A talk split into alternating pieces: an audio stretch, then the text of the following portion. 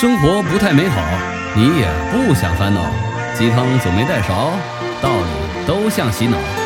欢迎收听由陈海贤、李松蔚和人类的好朋友张春联袂主持的《心理学你妹》。本期节目向由玩家捐款四百一十六万美元打造而成的欧美硬核游戏《永恒之柱》致敬播出。反正就是是都没准备呗，是这意思吧？对，对对对，没有。那你们有什么想读的这个听众来信吗？哎，我们已经开始了吗？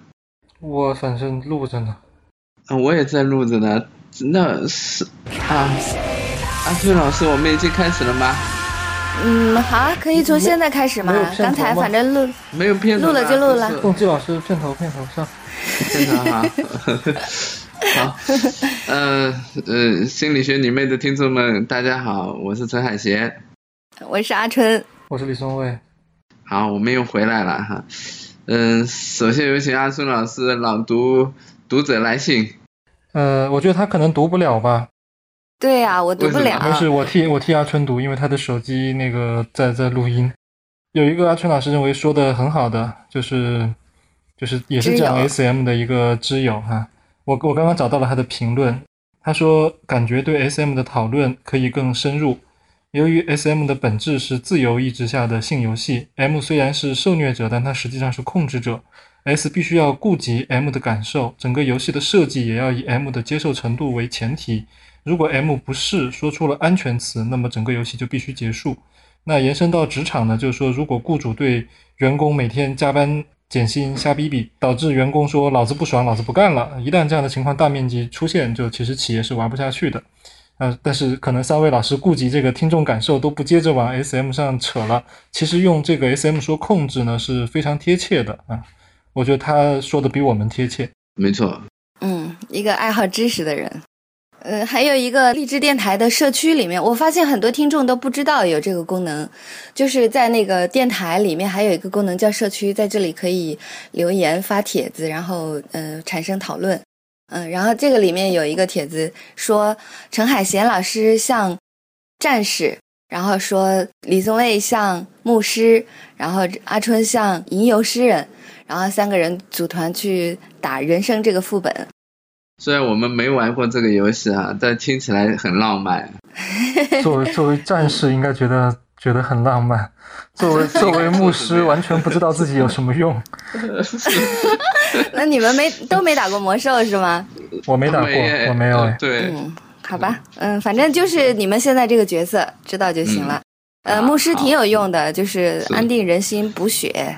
啊，呃，也可能我说错了，其实我也没打过，但是我经常听他们说，嗯，啊，就是奶妈的角色。对那游吟诗人可能是干嘛呢？我不知道，我可能是一个诗性的代表吧，就是使大家就是精神上感感觉好像比牧师还要没用一点。嗯，最但是战士呢战士，他会比较啊，对，啊，但是战士他比较累，好像是这样。其他人都比较高冷的在后面，我猜的啊。如果说错了，听众可以纠正。战士，在《龙与地下城》标准规则当中，战士是一个皮糙肉厚的坦克，他可以手持双手剑，输出成吨的伤害，也可以挡在队友身前，承受龙的魔法和音频编辑的出卖。陈海贤老师常年遭遇两名队友和数万听众的吐槽，非常符合心地单纯的肉盾这一角色。牧师，牧师是神的信徒，也是宗教魔法的实践者。虽然牧师都将自己献身给了神灵，但牧师的力量实则来源于他们的内心。在传统意义上，我们都以为牧师是奶妈，但在《龙与地下城》规则当中，牧师也可以手持锤盾、身披板甲，站在队伍的最前线。吟游诗人，在每个《龙与地下城》的大陆中都有吟游诗人的身影。许多历史学家都认为吟游诗人是最为古老的魔法实践者，他们神圣的吟唱能激起周边灵魂的回忆。吟游诗人组建了说书人和研究者的团体，在绝大多数文明中，他们的吟诵构成了文化传统中历史最为悠久的部分。欢迎收听由陈海贤、李松蔚和人类的好朋友张春轮流主持的《心理学你妹》。本期话题：一封陌生女人的来信。想到录今天节目的这个话题，是因为我收到了一封信，我猜她是一个女孩。她说：“我是一个胖了二十多年的一个人，嗯，最近在考研，在说自己呢也没有好好准备，然后也没有太大的动力好好准备，嗯，觉得自己很废柴。然后同时呢，她还向一个男孩表白，然后又被那个男孩拒绝。然后她，我我想她说的意思是说这些都跟他的胖有关系。”然后他还有一句话是这样说的：“我一直觉得我以后会成为一个很好的人，很好看，很温柔。他拒绝我会是他的损失。我等待着一个转折点，但是一直没有出现，嗯，一直没有等到。大概是这样一封信。所以老师们，你们有没有碰到过就是因为胖感到很痛苦的来访者啊？有的，有我也有，嗯，但是没有，就是我印象当中没有那种。”就特别胖，就是会会让我一下子就是觉得他是就是那种病态的那种胖的程度。我遇到的其实是微胖，就是但是他还是觉得自己胖。对，就是他可能确实不瘦，但是他很痛苦，他对就被这个卡住的。我我有好几个这样的。我甚至还遇到过一个其实是很瘦的一个来访者，然后他就对。对，然后他他仍然觉得很胖，嗯，那就有点叫体相障碍哈。对，有一点点体相障碍，然后伴随着非常严重的这种进食障碍，进食的这种控制，他甚至会呃出现极端的情况，就是他吃了饭以后，然后就要用什么东西手段把自导泻，对导泻，然后把自己给催催吐催吐出来，对，然后他会就是孙伟刚才说的就是体相障碍，就是他会。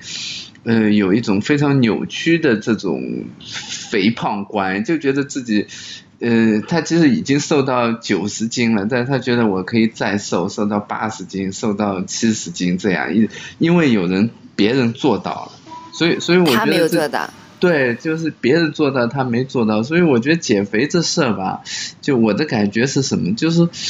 一旦你开始减肥了，你你你你就好像再再到了一条起跑线上，然后前面都有无数的人，你你会发现，无论你减到什么程度，都有人比你跑得远，真的。所以，所以，嗯，所以其实我我也觉得我周围有很多的人，他们就是不胖，但是就是觉得自己胖，而且我在想啊，会不会有就是更多的人啊，觉得胖的痛苦他是羞于启齿的。就是像您说的这个，呃，他可能已经真的有这种障碍，是吧？就是他自己也意识到了这是一个障碍，然后他需要来呃寻求帮助。但是像像我刚刚说的这种，他他可能不会去看心理医生，对啊，他嗯，他他只是来跟我说一下，而且他也没有提出什么问题，他只是说我我想说说，嗯，我所以为什么胖是这么羞辱启齿的？我我想多补充一句，就是有一些胖。啊，或者说有一些他觉得自己胖的人，就像海贤老师的这个来访者一样，我觉得他是很纯粹的，就是我们一看就知道说，哎，你就你想多了，就其实你不胖，就是按照这个正常标准来看，其实你你已经很瘦了。但但也有一些，但是你这样说没有用，对不对？嗯，对，一方面是对我我我说这个其实没什么用，因为他总能看到自己还不够好，就是海贤老师说的，他总有比他更瘦的。但一方面还是真的有一些，就是我觉得也不能一概而论说。都是你们想多了，就是我觉得这个社会本身也确实是会，比如说对于一些不那么瘦的人啊，其实对女性可能这种压力会更大一点，那就是会有会有一些这种压力会很很客观，就是她也真的能感觉到。我想可能那个女孩子她就我们觉得比较幸运的，可能就是说其实她很瘦哈，但她就老觉得自己胖，也说不定她真的不是很瘦，那这也是有可能的。然后她也真的就是很客观的。感知到说，因为自己的这个体型，别人会对自己有一些这种看法。所以胖意味着什么？就是在这种普普遍的这种观念里。对，我觉得胖承担了很多，就是各种各样的挫折感。比如说像阿春阿春老师说的这个例子里，他就会把考研失败啊、表白失败啊，就所有的这些，他他没那么说，嗯。他也没没有失败，失败，失败，还没失败啊！对对对，就这至少是有这种悲观的预期吧？是是这样吗？嗯嗯嗯。对，然后就这些悲观的预期，他都会把它跟身体体型胖结合到一块。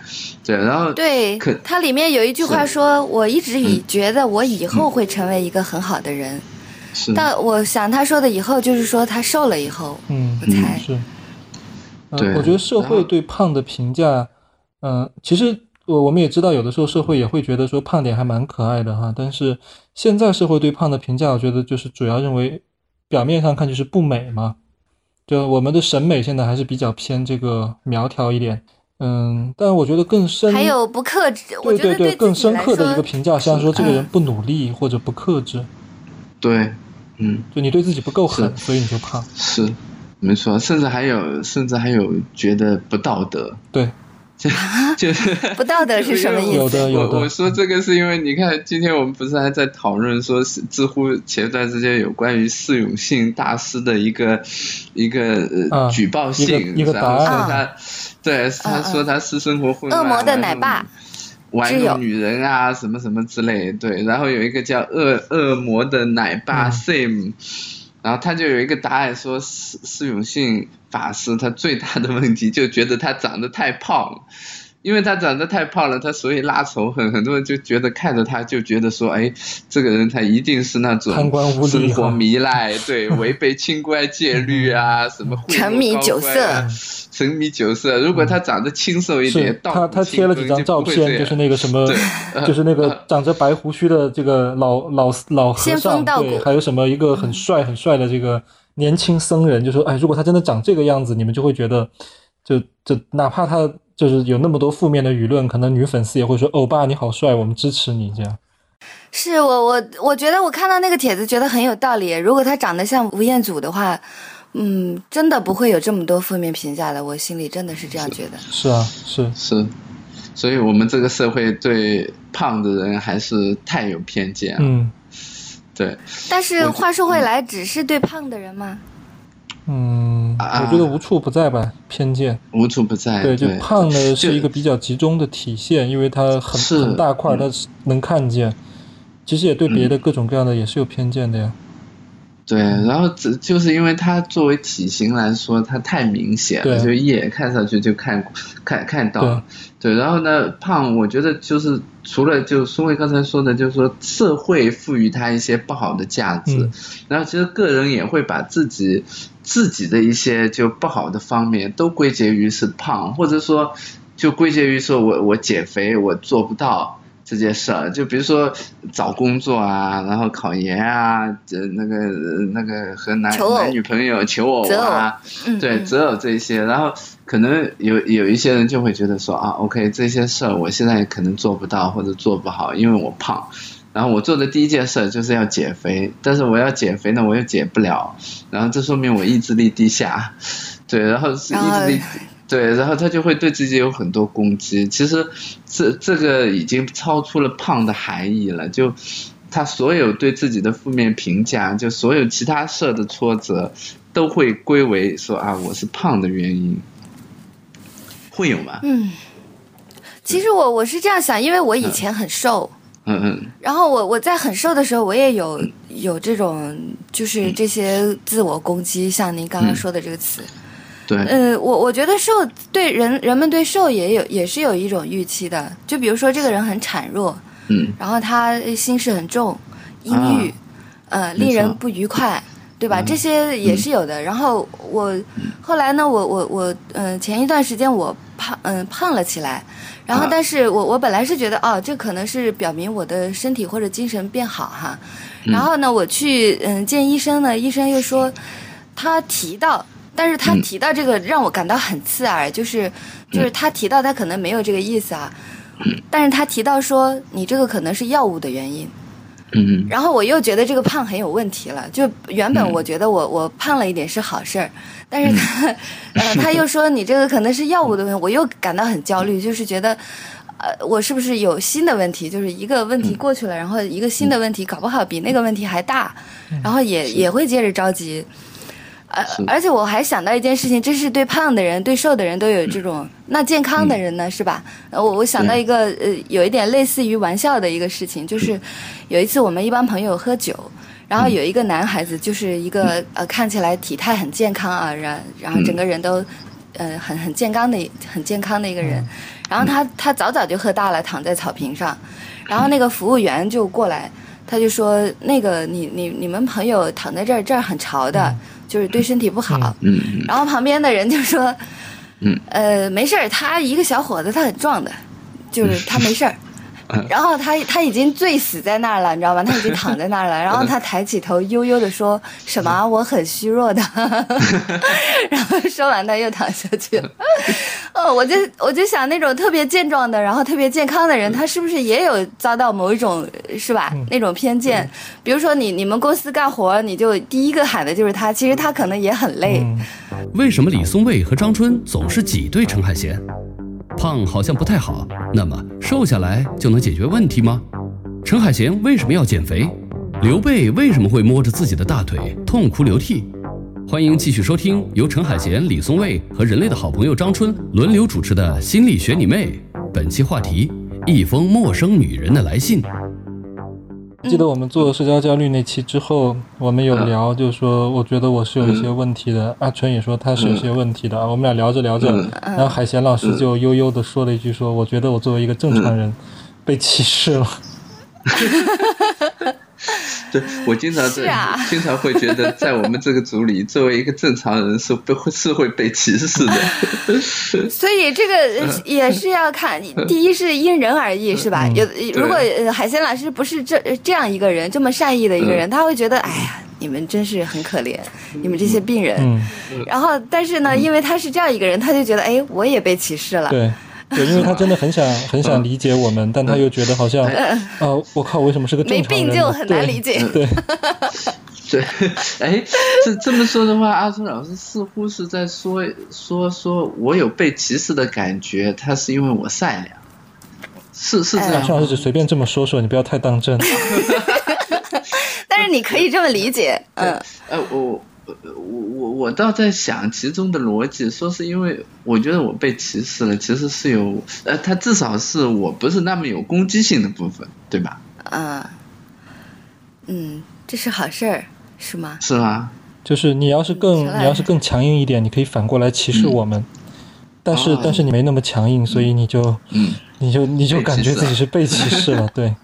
呃，哎，呃，今天讲肥胖的话题啊，我我忽然想问一下大家，就你们在生活中有没有遇到过那些减肥特别努力甚至成功的人？有啊，有啊，有。然后他们是怎么样的？呃，我我第一我最大的一个感觉就是他瘦了，他也没有，呃，就是没有完全没有解决他以为瘦了就可以解决解决的问题。嗯，我我我我第一个想到的一个人就是就是给我的感觉是这样的，他他非常的玩命的，然后用各种方法去减肥，但是我我觉得他瘦了以后，他他也没有就是他他会对这个对他外貌的评价特别敏感，然后就哦特别高兴，然后会更乐于发发自拍啊，嗯、然后就是去看自己照镜子什么这些，但是他另一方面他我觉得他更暴躁了，对。就是，嗯，如果你说到就是其他的事情的时候，他，我觉得他的性子，嗯，他比以前更暴躁，就是更容易生气。呃，我的感觉跟阿春老师有点像哈，我觉得我生活当中的这种成功瘦下来的人，嗯、呃，他在瘦下来之后，会让我觉得我们的距离变远了，就他身上会有一种，嗯。我不知道，就是嗯，我用这个词可能会稍微有点负面，但其实也没那么负面，就是叫有点那种刚愎自用的那种感觉。呃，就还不完全是自信，就是阿春说的那个暴躁哈。我我我有印象中就是那种瘦下来，然后或者他对自己的现在的那个状态、体型，他至少很满意的时候，就我没有觉得他这个人好像变得更柔和了，或者。更宽厚了，或者我们相处的更更舒服了，没有？我会觉得好像，或者他更快乐，对，我会觉得好像会带着一种对我们的一种说严重一点，有点像是拒绝，但也谈不上是拒绝，就是嗯敏感或者嗯、呃、很对。哎，我我有一点，我有一点联想，哎，嗯、我我觉得减肥这个事情跟戒烟可能有点像，嗯、都都都很孤独，对对对，是一个很孤独的事情。就好像他们经历了这个历程之后，他们会觉得，就一方面他们其实会有很好的感受，他们会觉得说，哎，我终于成功做到了这件事情哈，呃，他们会觉得自己是是够努力的，或者是很坚强的这样的一一种人。呃，但是好像我也会有一种被歧视的感觉，就觉得，嗯，好像他他达成了这样的一个。对，达成了这样的一个过程。当初的我，你爱理不理。对，对。明天，今天的我，你高攀不起。对。不，我我我觉得我遇到的这个减肥成功的人里，从来没有这么感觉好的人。就啊，对我我遇到过两个哈，就真的是我在我看来减肥很成功的，就比如说从一百八十斤，然后减到了一百斤。对，然后但是他自己是不满意的，他觉得说，哎，我其实还可以减的更多，这是一个。然后第二个呢，就是说，他一旦开始减肥了以后，就减肥成了他生活中一个非常中心的一个主题，就这个主题让他很难把目光从减肥、从体型、从这件事上移开，去关心生活中别的事儿。我觉得这可能是就是刚才宋伟和阿春说他暴躁的原因之一。这他他的注意力会我我补充一点，海鲜，嗯，我觉得减肥没成功的人也这样啊，也减肥没成功，他也他也很关注体型啊，对，关键是什么？就是说，啊，我我觉得我有一点理解陈老师的意思啊，我我因为我想到一个朋友，他就是两百多斤，然后减了一百多斤，然后他的体型趋于就是比较正常，但是他还是偏胖哈，但是他他觉得他说我是一个特别容易发胖的人。然后他他很他很，他要费很大的劲才能保持下去，然后他他会在这个事情里，他就会花很多的精力，他需要花很多的精力，因为，呃，回到那个时候呢，呃，对他来说就是一种，嗯，一种糟糕的一一种糟糕的预期，他他绝对不能允许自己就是回到那个嗯那么胖的自己，然后他会在这个过程里。对他要花更多的精力，就是他要不断的努力，永远都不能停下来。呃，你是不是这个意思？是是是是，对，我想说的有一部分是这样的，就是说，呃，减肥成功的人，我是去遇到的减肥成功的人，可能是我遇到的样本也有偏差哈。就我发现，在减肥，在别人看来其实已经成功不少的人，但他其实深心里也有很深重的挫折感，对。就他并没有觉得说我我成功了，他他觉得说我可以做得更好，但我仍然没做到。然后这是一个，第二个呢，就是说会有反弹的恐惧，就是觉得说，哎呀，我如果今天怎么样了，那我明天万一我反弹了以后，那我是不是又又变成怎么样了？就，所以所以这个东西就这一个主题就把它牢牢的给抓住了。如如果说把这作为生活的最重要的主题，我觉得是不是无聊了一点？对啊，你说干嘛是有聊的？对，我，呃，我这么说是因为我有一段时间我也想减肥来着，然后我就没，然后我觉得哎呀，我也小肚子起来了，实在不行了，就这个中年发胖太丑陋了哈，然后我就每天去跑步，然后跑步总共坚持了一星期，坚持一星期以后，我后来想，哎呀。减肥这事儿太无聊了。那你你你不能因为你觉得无聊，你就说人家这事儿无聊啊？那对啊，我还有哈，我觉得我刚才听到了一个重点。嗯，陈老师刚对于这个小肚子，他的焦虑在于我中年发福。嗯，没错。啊然后呢，他这个中年发福的这个焦虑，他他的重点可能不是发福，是焦是中年。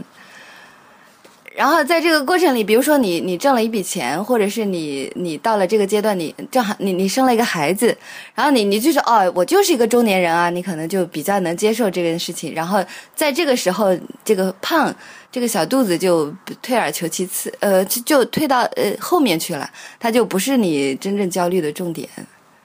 这样吗？我觉得应该是这样。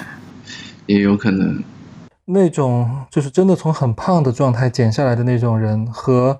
微胖，但是就就像海鲜，他就哎，我我现在肚子起来了，我需要把这肚子减下去。我觉得这这两种人的心态还是挺挺不同的，差很多，对，很很不一样。就是说微胖，我想减那个，说实话，你让真正真正就是肥胖或者说被这个困扰的人听起来，他会觉得就是找抽嘛。你你跟我讲这个，对啊，你就有个小肚子嘛。哎呀，小肚子的人也是真心的，我我我觉得，是就反正我我我知道，我就说这两种心态但是我我之前哈，我我之前有准备一个问题，但是我现在觉得我也有了一个答案，就是这个问题是，就是一个人胖，他真的可以毁掉，就是因为胖可以毁掉自己的生活吗？就是胖真的能毁掉一个人的生活吗？但是我现在有有一个答案，就是其实任何困难都可能毁掉一个人的生活。怎么叫毁掉？就是让你深陷其中，你你没有办法呃离开这个。如果深陷其中，是的，可以。嗯，它可以让人深陷其中，但我觉得毁不掉。呃，为什么说会说毁不掉？呃，就深陷其中就深陷其中好了。他减肥有减肥的乐趣。那那种就是我觉得我该减肥了，但是我减不了，我我没法那么努力，我没法少吃，没法呃运动，这样的。这样，你你们是怎么对你们来访者说的？嗯，这这个这个挺复杂的，但我就是一句话说，我觉得他也没有毁掉他自己的生活，就是说这个生活确实很不舒服，然后他也不喜欢他自己，他非常不喜欢他自己，但是谁又不是呢？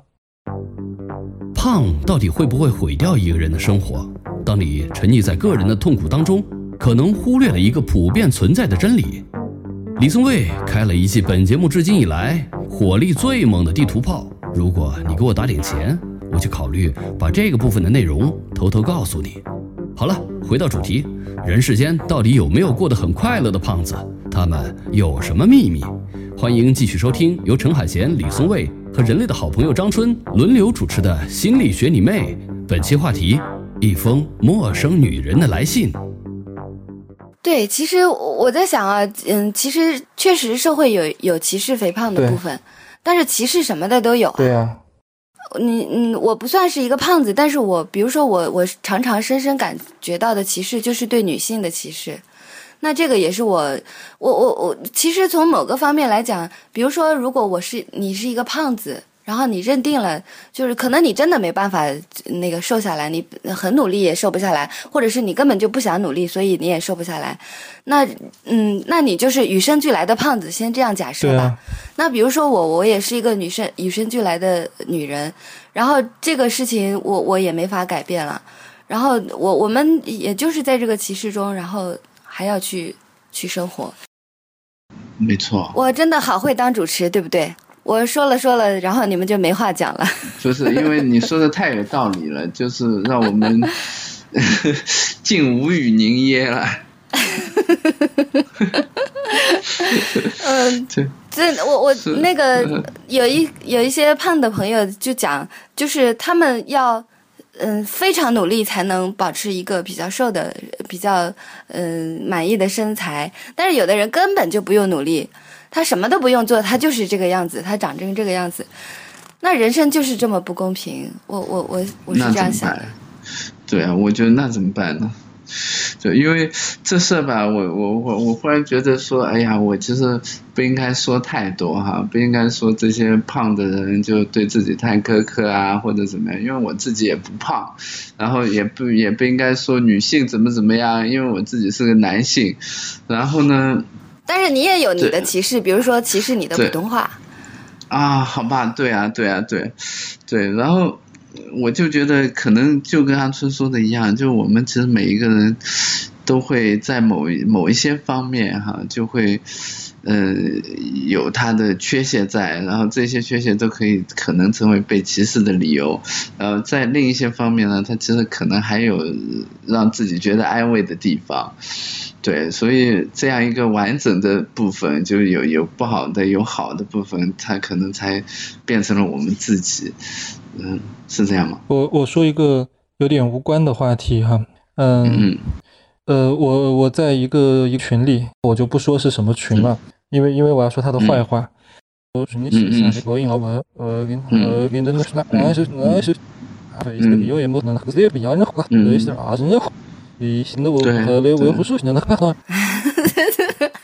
我好想进这个群啊！受一点教育。我有一段时间，我每天都在提醒自己一件事情，就是说，不管我活成什么鬼样子，我都不可以活成他们这样。就因为我觉得我我想象不出有比他们这样更傻逼的人。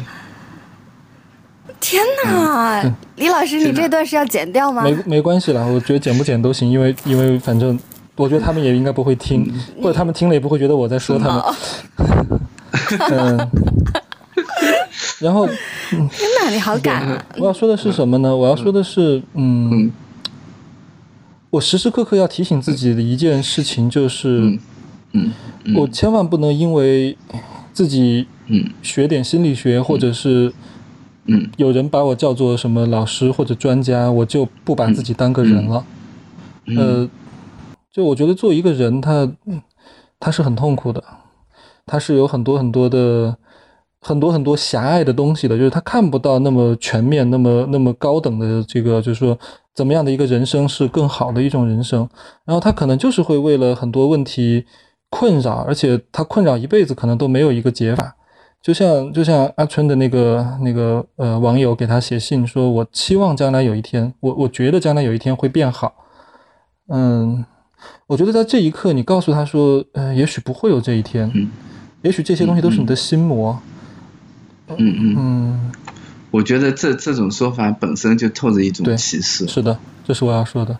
嗯，所以对我我我也在想，其实这个最大的歧视就是来自自己哈，因为因为我我我刚才在想，其实也有一些胖的人，然后他们也也很也也不错，就是嗯，对他也没有那么痛苦，然后也没有觉得这个胖是那么大的问题。对啊，你看我们十五个里那个那个，对对对，他他让我想到那个 Lost 里边有一个我特别喜欢的角色叫 Hugo，对，嗯，Hugo 就是一个一个很胖的那个胖胖。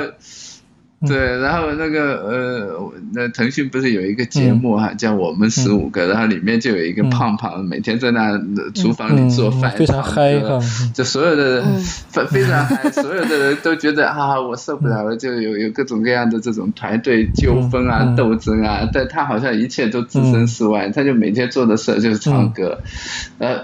对，然后呃，我觉得很有意思，他其实也真的还挺开心。嗯，有的人呢，他不会让我一下子就觉得他是胖子，就他可能很胖，但是我对这个人，我可能一下子就会，就是我会胖对对，我会给他有很多种角度去理解这个人或者去认识这个人。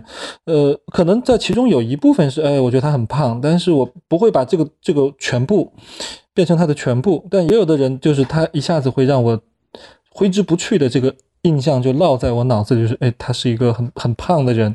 比如说他是个傻逼。呃，对他是个很胖的人。就我还说胖这个事儿哈，就是有的人他很在乎这个事情，所以我也会好像就是像海鲜说的，呃，这是他的人生主题呢，我也会好像也感觉到说，哎，这个是他的人生主题。但也有的人他的，比如说，其实你说的那个胖胖，我我的第一反应是，我觉得他很会唱歌。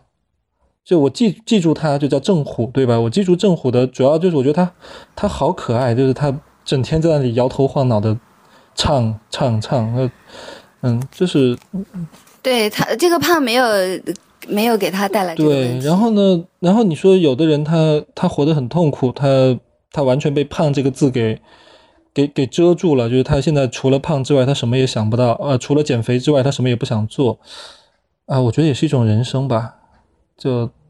我也没有特别想要去说，哎，你你你对对，你你应该想开一点哈。我觉得到了他该想开的时候，他就会想开的。呃，那那现在他这样，我跟他讲那些道理，他能不能听明白呢？他可能也能听明白。他听完之后，他只会觉得说，哎，我的生活好像变得更乱了。对，对。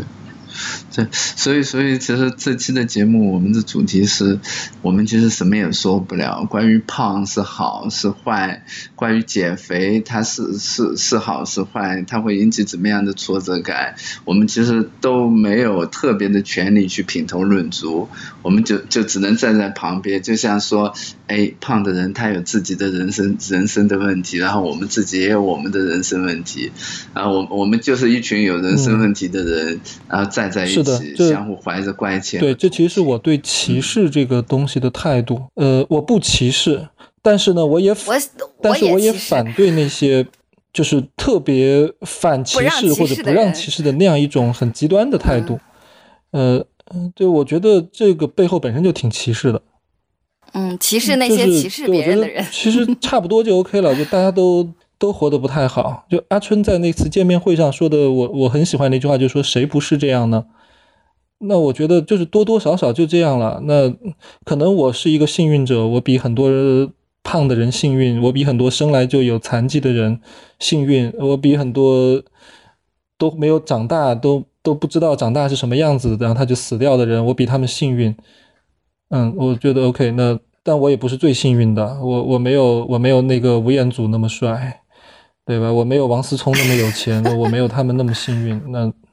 所以我大概的人生也就是一个嗯中不溜，然后也没有什么特别的资格去说，哎呀，你们其他这些中不溜，你们应该应该过更好的人生。我告诉你们，更好的人生是这个样子。我觉得，我我还有我我我我又有一个积极的角度，就是我们人类在自我苛责上哈，你你你这个也是一一种，就是人类在自我苛责上有各种各样的角度，他什么对呀。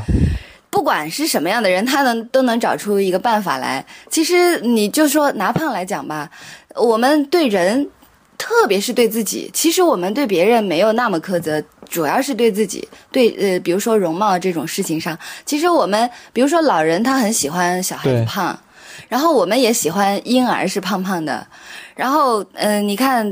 狗狗、猫猫，我们也喜欢它是啊，你知道吗？呃，有一有一些减肥的女生，她们很痛苦的一点是什么呢？就是她们减了肥之后，她们的胸也没了。然后就是 这个太为难女生了，她们又想瘦，然后又想有胸，就是就社会就是这么要求你的，就你你怎么样都不是最好。呃，不不对，你你宋慧老师，其实现在流行平胸啦，真的是的。你胡扯。真的。不不不，我我我跟你说，你哎，你看，这还是我这个话题，就是你说流行不流行？社会是什么呢？社会是周围，但是这个周围是怎么反映出来？我们自己是镜子。如果你不去认为这些东西怎么怎么样，它呃，它不去反映它就可以了。因为社会它什么话都有，你你不管你是什么样，它都会有人说另外一方面。比如说，有的人说，呃，喝隔夜茶致癌。然后有的人说喝隔夜茶治疗癌症，有的说导致癌症，他说什么的都有。其实你说胖，呃，我们呃前段时间特别流行的一个超级英雄大白，人人都爱。然后那时候我们又觉得，哎，胖子挺好的，就觉得哇，胖它意味着豁达是吧？可爱什么什么的。其实别人赞扬你，呃，说因为你是个胖子，然后你就豁达可爱，这也是不对的。他说你呃不克制，说你那个丑。那什么，这也是不对的。反正就是别人说什么，嗯，还是要看自己这个镜子是怎么反应的。我是这样想的，我所以我觉得我这个角度还是比较积极的。呃，阿春说的这个自我苛责，让我想到我前段时间看到的一条微博。发这个微博的人呢，是我私人非常喜欢的一个人，我也不说他是谁了，那是一个大号。然后他经常会发一些很犀利的言论。他是一个典型的这个中产阶级，就是他年龄也比较偏大一点，然后他也蛮成功的。然后他就就整天在网上就就肆无忌惮的说话。然后他有一天发的微博就说，在所有的罪恶里边，胖是最不能被原谅的，胖就是罪恶，就是罪大恶极，就胖代表着就是就是丑恶，就我没有办法原谅胖。那个发的那个语气呢，非常的。尖锐啊，我都被吓了一跳。尽管我知道，就是他经常喜欢说一些这种比较极端的话，但看到那条的时候，我还是被吓了一跳。然后紧接着我想起来，我在想，对他是一个胖子。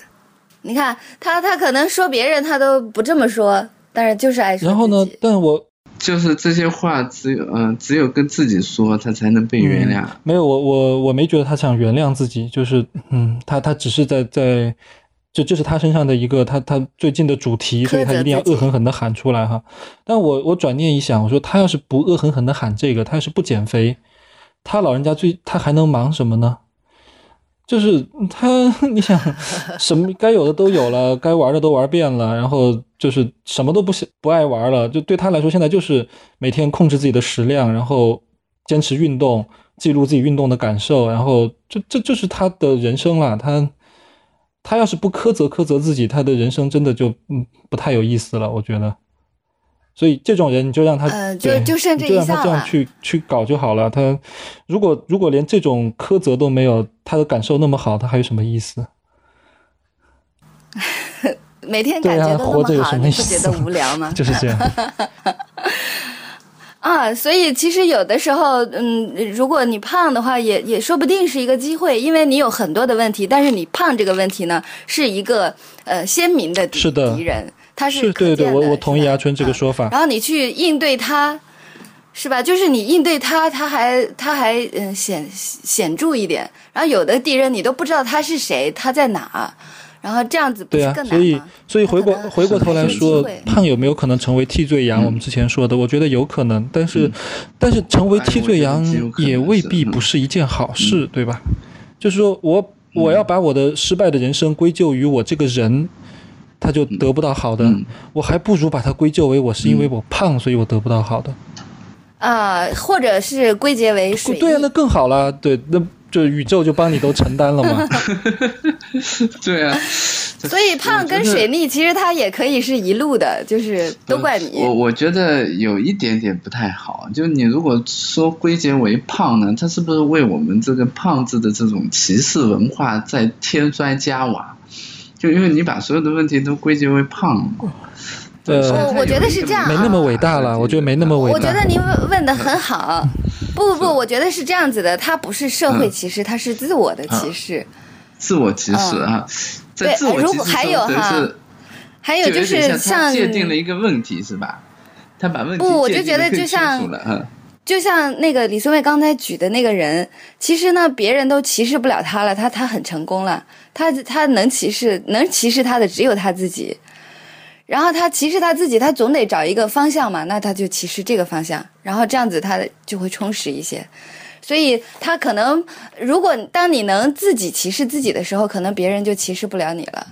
我我我我突然想到这里，对，说的清楚。反正我我觉得歧视这个东西吧，它它就好像细菌一样，它肯定不太好，但是你也不太可能创造一个无菌实验室。啊，我们毕竟都生活在细菌里边，所以。所以有可能会被它搞死，那也是说不定的哈。但对，对，有可能。但但是呢，大部分时候吧，我们就跟它就这么稀里糊涂的一起活着，就也就也就这样了。会很痛苦，有的时候会生病，然后有的时候会死。但是也有的时候，说不定，说不定我们还需要它嘞。嗯，要不然就嗯，没有看得见摸得着的。我说我说的就是歧视这个东西，就是嗯，我我不喜欢它，但是我也。不喜欢那种要把它就是好像完全不能存在的那样一种真空的氛围，我觉得，嗯，我那本来就是不可能的。我我我觉得去呼吁这种事情也是没有必要的，没有意义的。没有任何一个时代是对现在是有歧视胖子，但是以前可能也歧视瘦子啊，总有人不好过嘛。嗯，呃，任何一个时代，如果如果没有人去反歧视。这个时代是有问题的。如果所有人都在反歧视，我觉得这个时代也是都是嗯也是有问题的。所以它是一个啊，我们都对对，它是一个我们需要去不断的去变得更好的一个一个过程，但它不是一个我们可以达到的最终结果。不，它可能不一定是在变得更好，它只是大家都在折腾，然后大家在这个折腾的过程里，对我就我就这么说说嘛，我就这么说说，它也未必会变得更好。嗯，反正胖对胖不会好的，但是不好也可以。回事，嗯，肯定每个人都想要在让自己变得更美的这个事情上边花点时间，嗯，调节一下自己的人生。那有的人就像海鲜老师一样，他真的就是作为一个调节，我就花一个星期去跑跑步，然后，然后拍拍我的肚子，心想，哎，我就这样了，对，然后就放弃。也有的人会把它变成自己的一个主题，甚至有的人会把它变成自己的一个病，甚至有的人会把它完全的充满到自己人生的各个角落，然后为它惶惶不安。我觉得都好，都是一种活法。对，是一种活法。